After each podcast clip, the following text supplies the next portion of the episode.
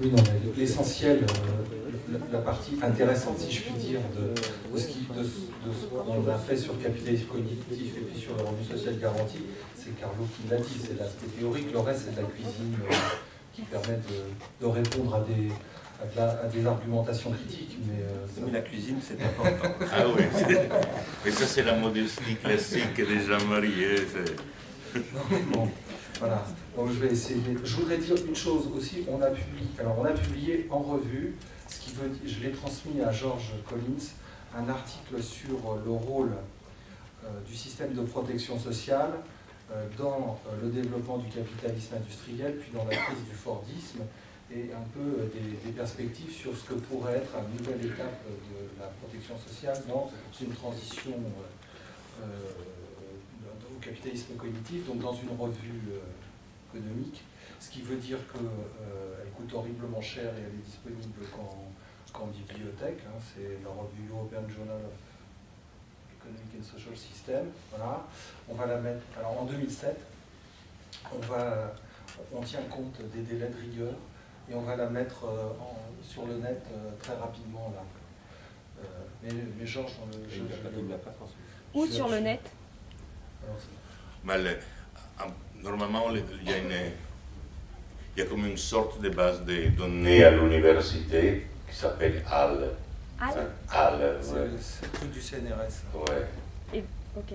Et sur cette base de données, on peut retrouver tous les articles qu'on va mettre en ligne. Ok.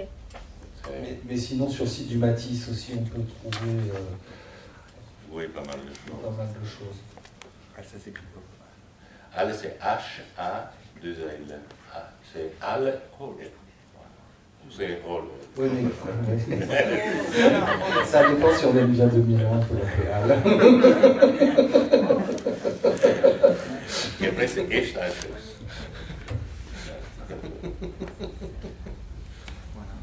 Oui, je voulais signaler ça. Euh, donc, ce que, ce que, la deuxième partie, là, euh, ce que je vais essayer de faire, je vais essayer de faire rapidement parce que c'est vrai qu'il faudrait, euh, il faudrait avoir un intervenant derrière nous et puis un temps de débat. pour synthétiser hein, ce, qui a été dit, on peut dire que les, les, critiques qui sont adressées au revenu social garanti et qui nous, sont, qui nous ont été et qui nous sont adressées, elles sont essentiellement, et celles qui, qui occupent une place euh, prépondérante sont de deux ordres. Il y a une première euh, critique, moi c'est un peu de la caricature, mais à force de l'entendre, je, n'hésite pas à adopter une vision caricaturale. Elle procède d'une sorte de vision sacrificielle du travail qui considère qu'il serait indécent de distribuer un revenu d'un niveau substantiel sans travail répondent aux normes productives euh, classiques et euh, qui soient fournies donc sans euh, qui soient fournies comme ça, sans, cette contrepartie de travail. Et je pense que Carlo, dans la première partie de l'intervention, il a largement répondu à cette, à cette, objection. Pour nous, le travail existe déjà, son produit est capté sous différentes formes de type rentière, mais ce qui manque, c'est précisément le revenu qui forme la contrepartie du travail. Et c'est ça ce sur quoi on a essayé de réfléchir. Et puis il y a un deuxième argument qui est fort dans les débats sur le revenu de, citoyenneté ou sur l'allocation universelle, qui concerne euh, la question du coût euh, euh, du, revenu de citoyenneté. Alors soit cette question est carrément ignorée, euh, soit elle est développée, mais très rarement, et on peut citer notamment que Von Paris a fait euh, l'effort d'essayer d'envisager cette question. Euh, la question de, la faisabilité est donc parfois envisagée, mais les problèmes de financement sont le plus souvent discutés sans être attachés à la moindre évaluation de ce que ça représente. Et donc, euh, ça laisse place, je dirais, à une forme de critique d'autorité qui consiste à dire le revenu de citoyenneté, l'allocation universelle, ce que vous voulez, est irréaliste ou utopiste, précisément parce que c'est trop coûteux. Et c'est à cette question-là qu'on a essayé de, répondre, c'est-à-dire à la question de la faisabilité financière du RSG, laquelle je vais essayer de répondre, mais je vais répondre en montrant à partir de la méthode comment on a procédé, plutôt que dans le détail du, calcul qui n'est pas, qui est pas euh, très, très, très intéressant. Ce qu'on a voulu établir, donc, c'est la faisabilité financière, on l'a fait une fois, Bon, ça m'amène à, faire, à, faire, une remarque. Ce travail, il a été publié donc euh, dans un livre paru en, tardivement en 2006, mais sur la base d'un colloque qui avait eu lieu en 2004. Euh, et il y a eu un article dans, Multitude en 2006 également qui fait une synthèse de, ce, travail. Et il faut savoir que les, chiffres qui ont servi de base à l'élaboration hein, du, date de 2002. Donc on est à 7 ans euh, de l'évaluation que nous avions euh, effectuée. Et donc, euh, la question de l'actualisation, bien sûr, elle se pose et elle nous est posée régulièrement. nous, notre objectif, c'était de répondre à la question de la faisabilité financière et pas d'entretenir une sorte de programme politique permanent en refaisant euh, clé en main euh, des calculs euh, de façon permanente. Donc on n'a pas refait, j'ai regardé cette semaine un petit peu des trucs, mais on, va le refaire parce qu'il y a eu des modifications tellement profondes du système de transfert public, social, des transferts directs ou indirects du système de protection sociale ou du système fiscal, que de nouveau cette question, elle se pose, mais à notre sens, ça ne remet pas en cause, et ça ne remettra pas en cause la démonstration de la faisabilité financière. Ça peut remettre en cause simplement les modalités de financement, mais ça ne remettra pas en cause euh, cette question-là de, la faisabilité euh, financière. Je voudrais préciser qu'on a procédé de manière statique, et on n'a pas utilisé ce que les économistes appellent un modèle de micro-simulation euh, qui permet de faire tourner des choses et, donc de, fonctionner en équilibre général. On a fonctionné de manière statique. Ça permet, alors c'est une limite sans doute, sauf que ça permet quand même de décomposer les étapes. Et ça, c'est très important pour la compréhension de ce qu'on fait. Pourquoi? Parce que, euh, euh, parce que, en fait, il faut bien voir que il faut, pour, pour raisonner, dans, ce cadre-là, il faut procéder à une sorte de modification euh, méthodologique. Comment on raisonne euh, Comment on raisonne, si vous voulez, dans ce que j'appellerais la raison euh, financière publique orthodoxe? Comment on fait?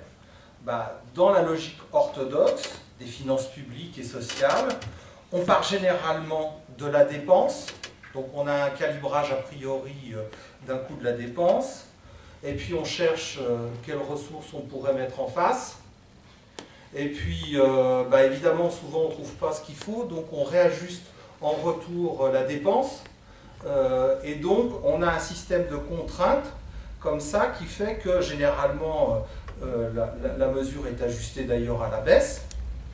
Comme par exemple, ce fut le cas pour la CMU. Hein, le seuil d'éligibilité à la CMU est inférieur au seuil d'éligibilité au RMI. On a trouvé des justifications ad hoc euh, assez tartes pour justifier ce truc, mais il n'empêche que le seuil d'éligibilité à la CMU est inférieur au RMI, qu'il n'y a pas d'autre explication que le fait qu'on était contraint par la ressource, et donc on a ajusté la dépense comme ça. Il faut dire que tout, en général, c'est ce qui se passe dès lors qu'on adopte des mesures ciblées de protection sociale. Nous, on se situe bien, bien évidemment, dans un autre cadre. C'est-à-dire qu'il faut inverser la logique de raisonnement. Hein. Il faut partir de la ressource parce que la ressource existe. En, d'autres termes, euh, euh, euh, le produit dans le, capitalisme, à l'ère du capitalisme cognitif. Le travail cognitif existe déjà. Ce qui manque, c'est le revenu. Plus exactement, le produit du travail euh, cognitif, il est capté. Comme on peut le voir, on va y revenir, la formidable envolée, euh, à la fois des inégalités de revenus et aussi des revenus euh, financiers et plus généralement ce qu'on appelle la financiarisation de l'économie au cours de ces 30 dernières années. Il faut donc inverser la perspective ne pas partir de la dépense, mais partir de la, ressource pour s'interroger sur les caractéristiques, le niveau et le mode de financement du revenu social garanti euh, que nous tenons à qualifier euh, de revenu social garanti parce que revenu primaire et pas revenu de redistribution.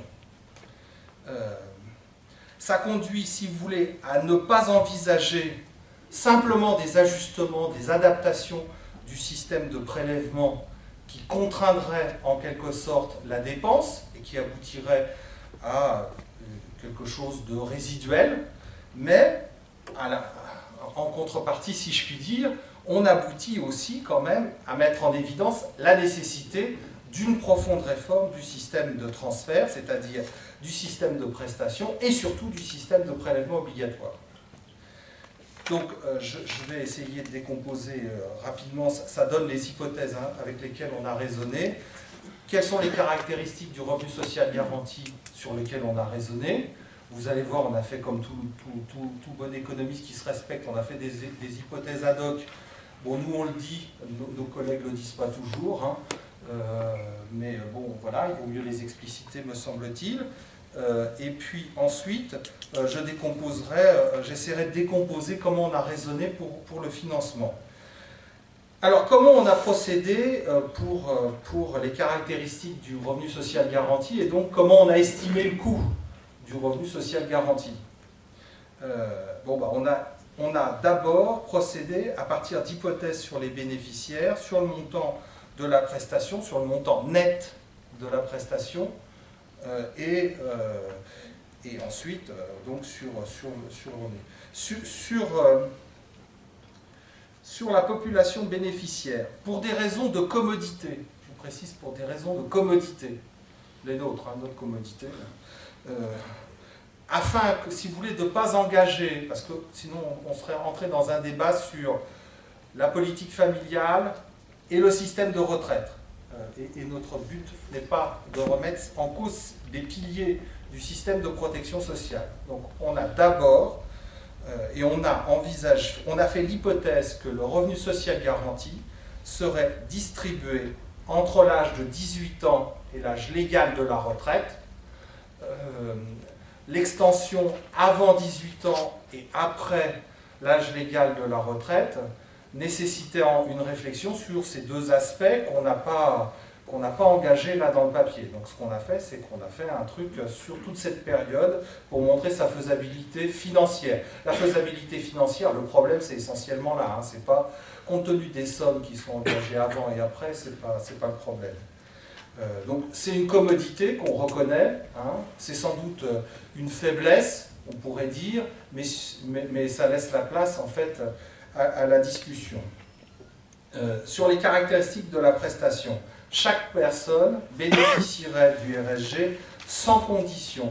Ce qui, euh, c'est une formulation qui recouvre la double inconditionnalité que l'on trouve chez Van Parich. D'abord, euh, le, le RSG est accordé sans condition de travail, ce qui implique qu'il n'y a pas de condition de recherche effective d'un emploi ou d'être disposé à travailler, ce qui en est une variante, et sans obligation d'accepter un emploi librement offert par un employeur. Et puis, deuxièmement, le revenu social garanti est versé automatiquement, sans condition de revenu, sans contrôle des ressources des individus, contrairement à toutes les formules de revenu minimum. Donc, une véritable inconditionnalité du RSG. Euh, le RSG devrait être d'un niveau substantiel, de façon à garantir effectivement la liberté de chacun d'accepter ou de refuser un emploi euh, jugé euh, trop mal rémunéré, sans intérêt, etc. Il s'agit de garantir cette liberté. D'un point de vue pratique, pour voir, pas nécessairement parce que ça correspond ça correspond à, l'évaluation de, la, prestation, mais tout simplement pour voir, on a testé, euh, je crois, six hypothèses sur, portant toutes sur le montant net mensuel perçu. Je précise montant net mensuel perçu. Pourquoi ça a des implications sur la question du prélèvement des cotisations sociales ou pas? On a considéré que le problème pouvait être écarté puisque c'est un système qui consiste à prélever pour redistribuer. Euh, donc autant faire directement les hypothèses sur le montant net. Donc les hypothèses sur le montant net, à l'époque, en 2002, hein, c'était 150 euros, 225 euros, 300 euros, un demi-salaire moyen, à l'époque 880 euros, un demi-salaire médian, soit 700 euros, et deux tiers du salaire médian, 940 euros en 2002. Finalement, pour l'année 2002, euh, on a retenu euh, l'idée que euh, la borne supérieure des niveaux de revenus social garantis envisageables, compte tenu des objectifs qui lui étaient assignés, correspondait à la, moitié du salaire médian. Pourquoi? Parce que les trois hypothèses les plus faibles sont inférieures le salaire médian, bah, la moitié du salaire médian, ça donnait 700 euros, environ 700 euros. Un petit peu plus, mais on. le salaire médian, c'est celui qui coupe en deux. Oui, la distribution. C'est pas la moyenne, hein. c'est le salaire qui correspond à 50% en dessous et 50% au-dessus. C'est donc euh, celui qui est tout à fait au milieu de la distribution. Euh, donc qui est euh, donc environ de 700 euros. Il faut, il faut dire. 700 euros, c'est la moitié. Oui. Ouais, c'est ça, la moitié du, salaire. À l'époque, c'était 1004, maintenant, donc serait, on serait aux alentours de 900 euros. Oui, c'est ça. Hein. Il, faut, euh, il faut, donc il faudrait adapter. Euh, justement, je vais y revenir. Euh, alors pourquoi, pourquoi pas le, les, les, trois premiers? Parce qu'ils sont trop proches du RMI. Ils étaient trop proches du RMI de 2002 et ce serait la même chose aujourd'hui. Hein. Et puis pourquoi pas, pas, plus? Parce que ça entrait directement en conflit avec, le SMIC. Et notamment avec euh, ce que, ce que Carlo a dit, la norme du, du, demi-SMIC. Euh, voilà. Donc, euh, pour éviter cela, on, a, on a adopté cette hypothèse-là. Mais si on faisait, si on devait procéder à un nouveau chiffrage, ce qu'on va faire, il est très probable que euh, ça aboutirait à une réévaluation du montant net perçu qui se situerait sans doute entre 800 et 900 euros, voire au-dessus euh, de 900 euros, pour tenir compte de la dégradation tout à fait impressionnante du système de protection sociale et du système euh, de, prélèvement qui s'est produit depuis, depuis 7 ans. Donc avec les chiffres, avec ces chiffres-là, on a procédé à une estimation du coût de la mesure, donc en retenant euh, les effectifs démographiques. Hein. et donc, pour un revenu euh, net mensuel d'environ 700 euros par mois, le coût annuel s'élèverait à environ 285 milliards d'euros. Euh, vous voyez, quand on annonce cela, on donne immédiatement de l'eau on, conforte en quelque sorte l'argument d'autorité qui consiste à dire, puisque ce coût est, euh, est, extrêmement élevé, puisqu'il représente plus que les dépenses du régime général de sécurité sociale. Vous voyez, on est dans des, proportions euh, tout à fait, tout à fait impressionnantes, euh, c'est-à-dire environ la moitié du total des dépenses de protection sociale au sens de la comptabilité nationale, c'est une charge insupportable pour les finances publiques et sociales, et par conséquent, euh, on peut s'arrêter là, hein, puisque euh, c'est tout à fait irréaliste. Euh, et ben, nous, on a essayé d'aller au-delà de l'évidence pour voir si, au contraire, on ne peut pas arriver à un financement. Mais à condition de, faire, comme j'ai dit, d'inverser la logique et de voir comment, comment on se situe la, première façon de procéder, c'est de partir de ce qu'est le RSG. Le RSG est bien, pour nous, dans notre conception, un revenu primaire. En tant que revenu primaire, il est soumis au système de prélèvement. Il y a donc ce que l'on appelle, à introduire immédiatement, un autofinancement euh, du revenu social garanti. Alors, par autofinancement, il faut entendre deux dimensions. D'une part, que le, le RSG bien soumis au système fiscal, je vais préciser ce que ça veut dire, et d'autre part, que sa mise en place rend caduque un certain nombre de prestations qui peuvent être réemployés, enfin le montant financier peut être réemployé. Ça c'est relativement marginal, mais euh, ça existe. Donc je vais quelques précisions sur ces deux points. En tant que revenu euh, primaire, le RSG doit être soumis aux différents prélèvements fiscaux sur les revenus des ménages, en particulier l'impôt sur le revenu des personnes physiques, la contribution sociale généralisée qui aujourd'hui rapporte plus que l'impôt sur le revenu des personnes physiques, à nettement plus, euh, et puis enfin la contribution au remboursement de la dette sociale, plus un certain nombre de prélèvements. Euh, il faut souligner que, puisque en principe, ce qui est de moins en moins le cas, ce qui est de moins en moins le cas et ce qui est catastrophique, puisqu'en principe, l'IRPP est progressif, euh, et que nous pensons que cette progressivité devrait être accentuée, ça veut dire que euh, la rente perçue par les plus hauts niveaux de revenus serait immédiatement réincorporée dans le circuit de financement du RSG. C'est à ça aussi que ça sert de soumettre le RSG au système de prélèvement. On réincorpore comme ça euh, une partie de la seulement une partie, hein, bien sûr. Hein. Euh, et puis, bien sûr que le RSG serait utilisé à des fonctions de consommation, à différentes fonctions, et donc il faut aussi euh, prendre en compte la TVA, les impôts sur la consommation, ces différentes choses, dans l'autofinancement.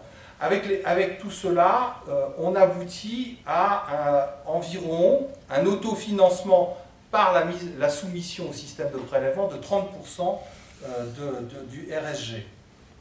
Si on y ajoute la disparition d'un certain nombre de minima sociaux ou d'allocations, alors on pense principalement, en 2002 c'était le RMI, mais aujourd'hui RMI, RSA, la SS, la prime pour l'emploi, on peut aussi, on a eu la discussion hein, sur la question de savoir euh, qu'est-ce qu'on fait de la, de l'AAH, l'allocation adulte handicapé, de l'allocation euh, euh, l'API, l'API oui, qui maintenant ouais, ça a été, ça a été, voilà, c'est ça, ça a été fondu. Donc, ces différents éléments, on peut discuter, mais au total, si on tient en compte les deux parties de l'autofinancement, on aboutit à 35% du RSG autofinancé par, euh, par ce, par ce système-là.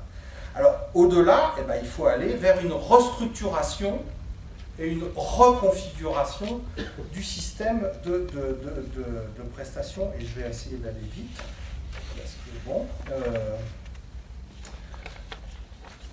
la question de la, de, la, de la reconfiguration et de la restructuration du système de prélèvement euh, est, est, étroitement liée euh, aux modalités avec lesquelles le produit du travail cognitif a été capté le plus souvent sous des formes rentières euh, par le capitalisme.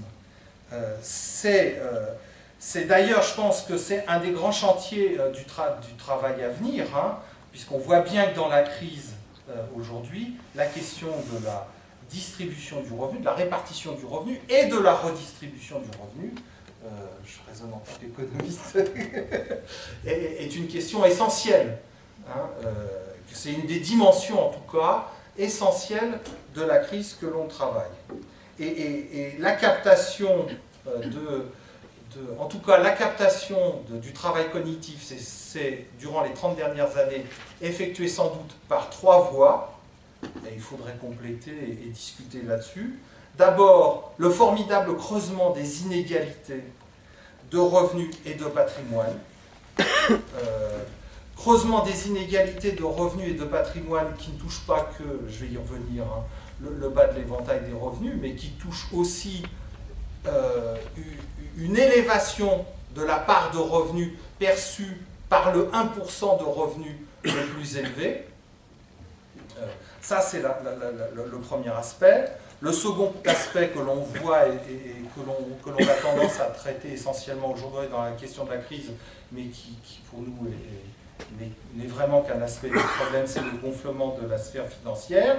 Et puis une chose dont on ne parle pas ou peu, c'est la transformation du système de transfert public et social, c'est-à-dire la transformation du système de protection sociale et du système de prélèvement, qui a joué un rôle tout à fait important dans, en quelque sorte, la captation du produit du travail cognitif. On ne dira jamais assez, par exemple, l'importance que joue la titrisation de la dette publique dans le développement de la sphère financière. en quelque sorte, le rôle de la dette, on nous raconte beaucoup de choses sur, la dette, mais en tout cas, on parle peu du rôle de la dette publique dans le développement de la sphère financière et donc dans, ces différentes dimensions. Donc ça, ça conditionne en quelque sorte les propositions qu'on avait, qu'on avait euh, formulées. Euh, excusez-moi. Euh, donc, les, propositions, elles sont les suivantes.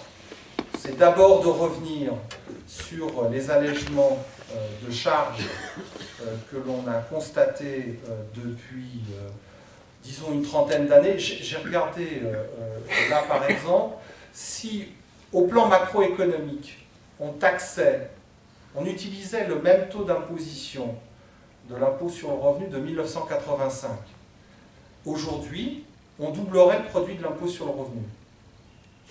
Euh, tout simplement, ou, quasiment. et à l'époque, le taux d'imposition de l'impôt sur le revenu français était l'un des plus faibles de l'OCDE. Hein, on oublie souvent de, dire ce genre de choses.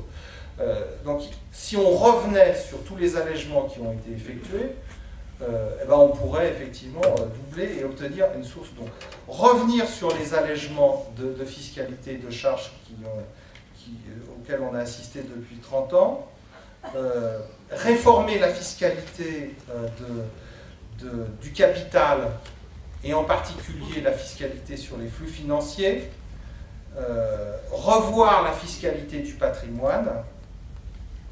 Je passe à grands traits, je vais très vite.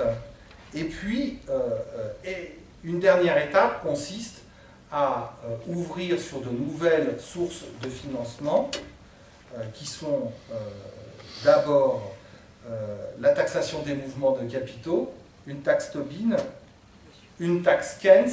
Hein, Tobin s'était basé sur une des propositions de Keynes dans la théorie générale, donc une taxe Keynes, et puis de manière générale une taxation des, flux financiers. On pourrait même, euh, effectivement, la, discussion était ouverte par, par Van Paris, elle est tout à fait intéressante, euh, voir comment euh, des formes de taxation environnementale pourraient être intégrées dans cette logique. Quoi qu'il en soit, le chiffrage que l'on obtient à l'issue de, ces de ces différentes itérations, si vous voulez, nous permet de montrer on arrive à un financement qui correspond grosso modo à, euh, aux deux tiers de la mesure, mais bien sûr on n'a pas procédé au, on est hors bouclage macroéconomique. Si on inclut le bouclage macroéconomique, on obtient le financement de la, de, la mesure. Euh, donc ce qui, nous, ce qui nous, nous, amène à dire que euh, avec un raisonnement statique, euh, hors bouclage macroéconomique, on finance déjà les deux tiers. Avec le bouclage macroéconomique, on finance euh, l'intégralité de la mesure. Mais, euh, donc, l'objection de la faisabilité financière du RSG est levée, mais bien évidemment, la véritable question de la faisabilité, ce n'est pas la question de la faisabilité financière, c'est comment, par quelles étapes de transition on passe au RSG. Ça peut bien évidemment pas être euh, une, mesure adoptée de but en blanc du jour au lendemain. Il faut évidemment passer par un ensemble de transitions, et ça c'est un sujet euh, tout à fait intéressant. J'ai essayé de faire vite parce que euh, je retourne. Merci beaucoup. Je vous propose qu'on enchaîne tout de suite. Je suis désolé parce qu'il fait un peu chaud, voilà. mais euh, qu'on enchaîne tout de suite avec Franck.